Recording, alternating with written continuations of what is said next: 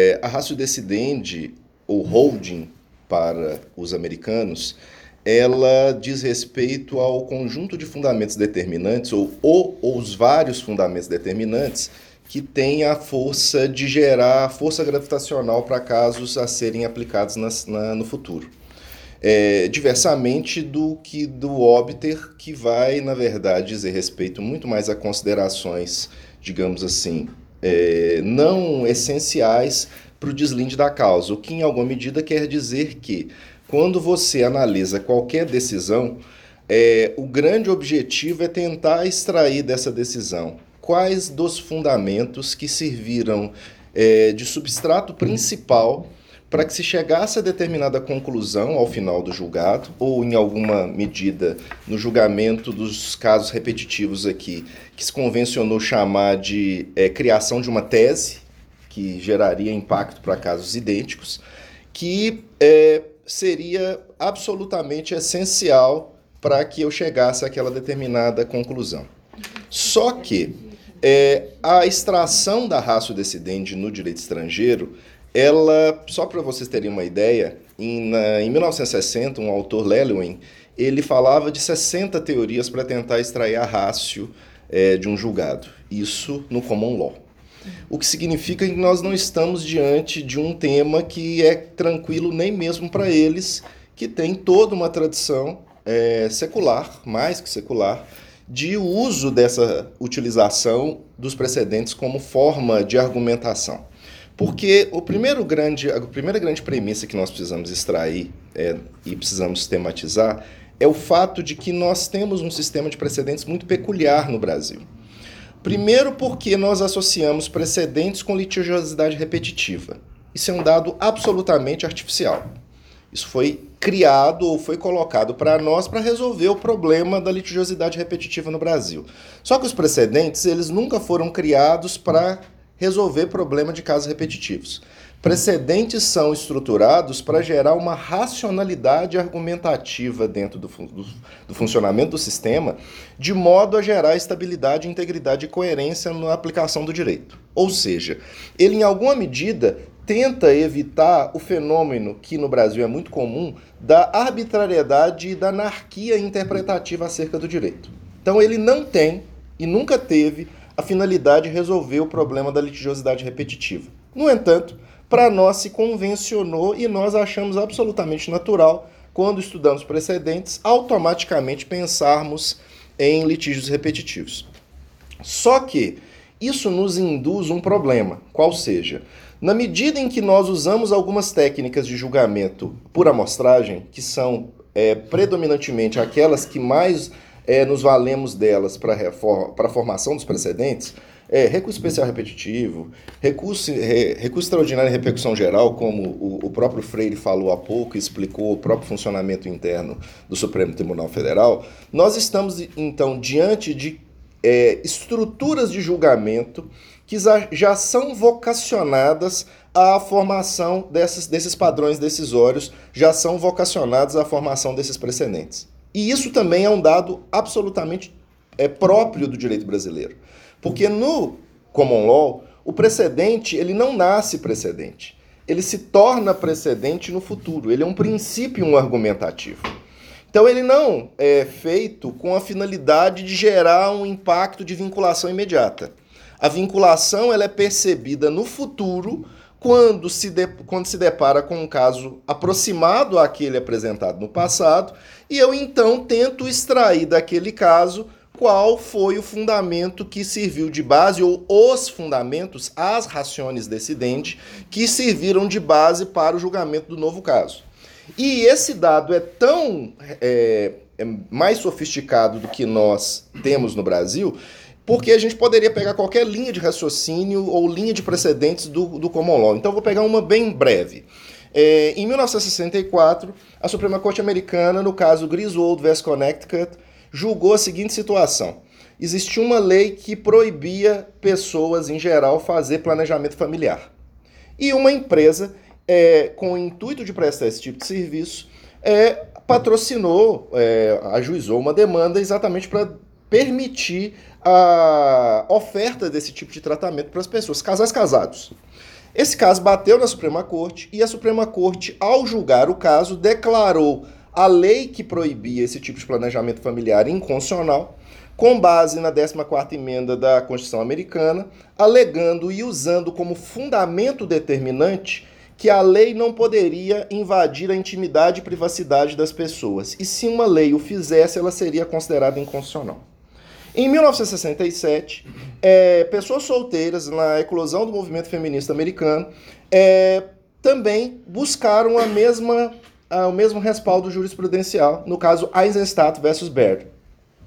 E bateu na Suprema Corte, e a Suprema Corte, olhando para o passado, viu Griswold e virou: olha, uma lei que atrapalha ou que invade a intimidade e privacidade das pessoas é inconstitucional. E declarou a lei que impedia pessoas solteiras de fazer planejamento familiar usar métodos contraceptivos.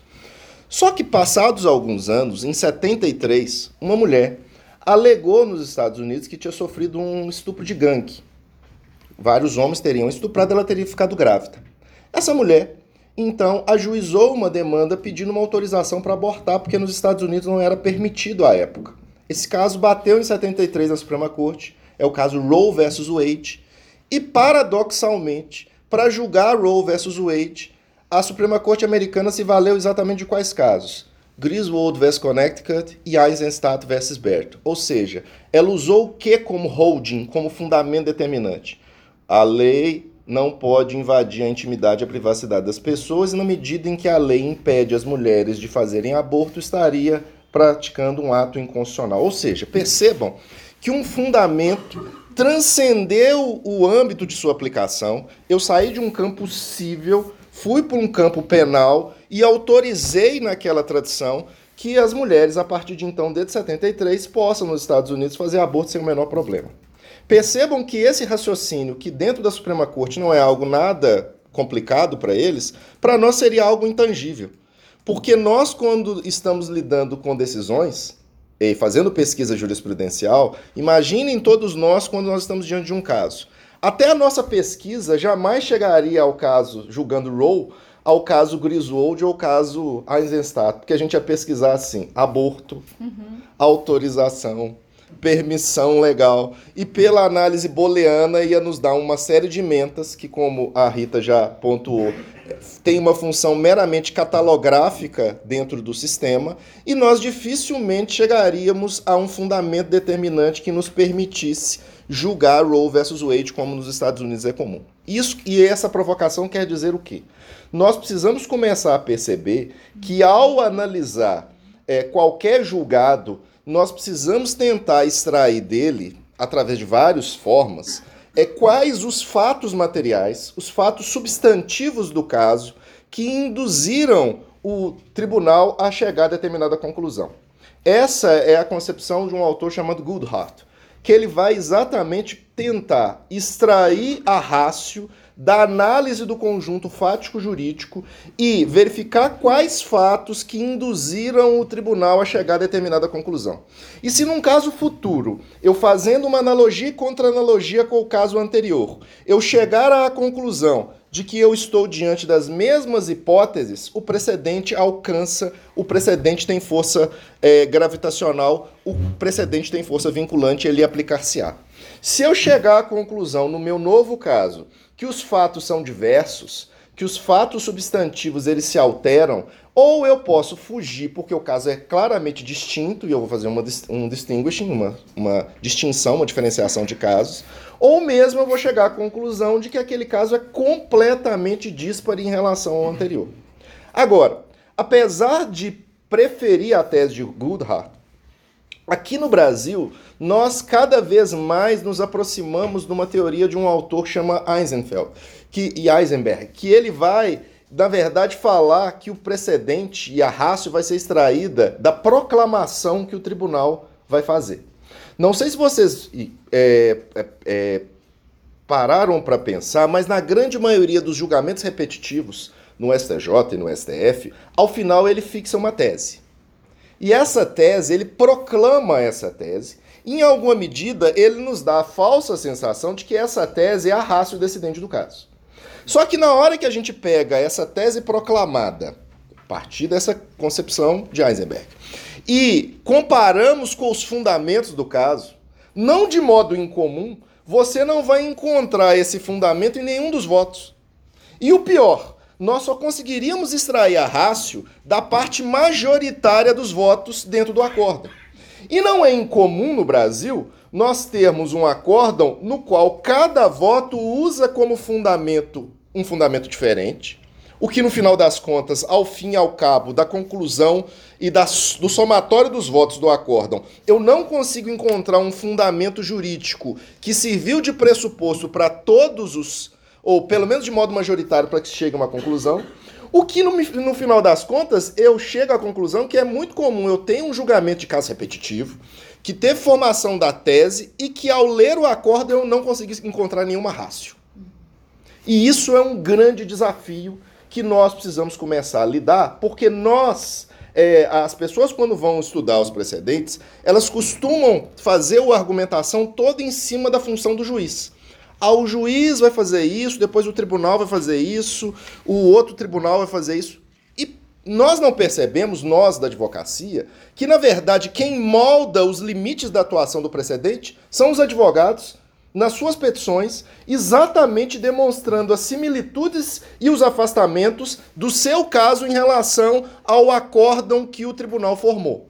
Um, mostrando que muitas vezes o que está declarado na tese não retrata os fundamentos determinantes do caso. E muitas vezes, inclusive, é possível se discutir a própria força vinculante do precedente se nós conseguirmos, ao analisar o acórdão, verificar que do somatório as decisões e cada voto de per si não utilizou aquele fundamento e no final o tribunal declara, proclama uma tese que não tem laço no próprio acórdão.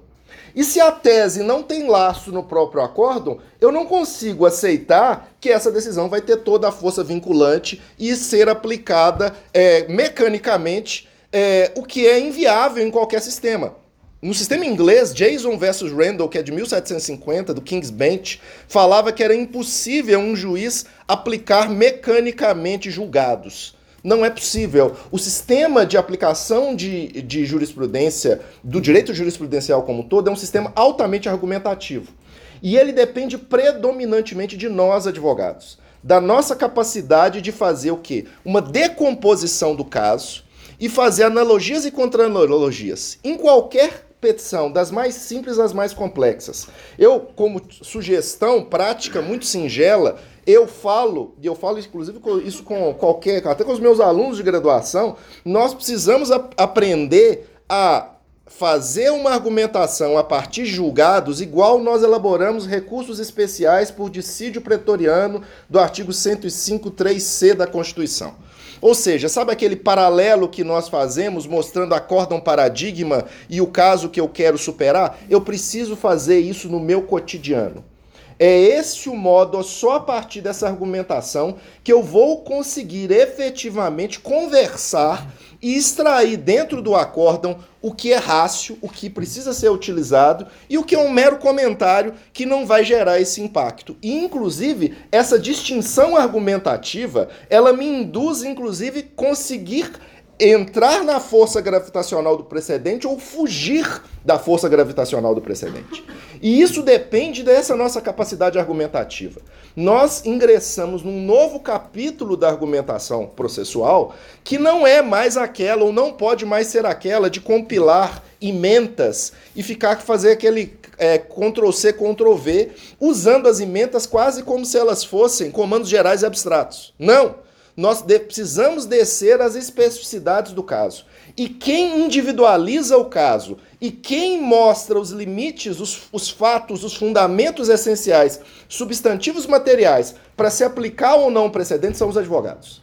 Somos nós que temos que ganhar essa capacidade de mostrar, até porque, infelizmente, até pela quantidade de processos que nós temos na atualidade, se o advogado não tiver essa capacidade de é, individualizar o caso dele perante o juiz, ele já tem uma decisão pré-estabelecida por um banco de dados já estabelecido, que ele vai pegar simplesmente mudar número, de número dos autos e nome das partes e já vai te dar uma decisão pronta. Para que nós consigamos estabelecer realmente um sistema de precedentes e acabar com a anarquia interpretativa, nós precisamos, claro, criticar os problemas em torno do modo como os tribunais funcionam. A colegialidade no Brasil não funciona adequadamente, os tribunais, cada desembargador ou ministro julga como se estivesse sozinho dentro do colegiado, o que torna cada vez mais difícil extrair do acórdão as rações decidente. Mas nós, advogados, temos um papel essencial nesse sistema. E muitas vezes nós não percebemos porque a gente acredita que a aplicação ou não do precedente depende simplesmente de uma escolha do decisor. Não. Ela depende de nós conseguirmos fazer essa extração e essa decomposição do acórdão da forma mais é casuística possível para que eu consiga aplicar ou não aplicar ou fugir da aplicação de um precedente, seja ele qual for. Muito obrigado.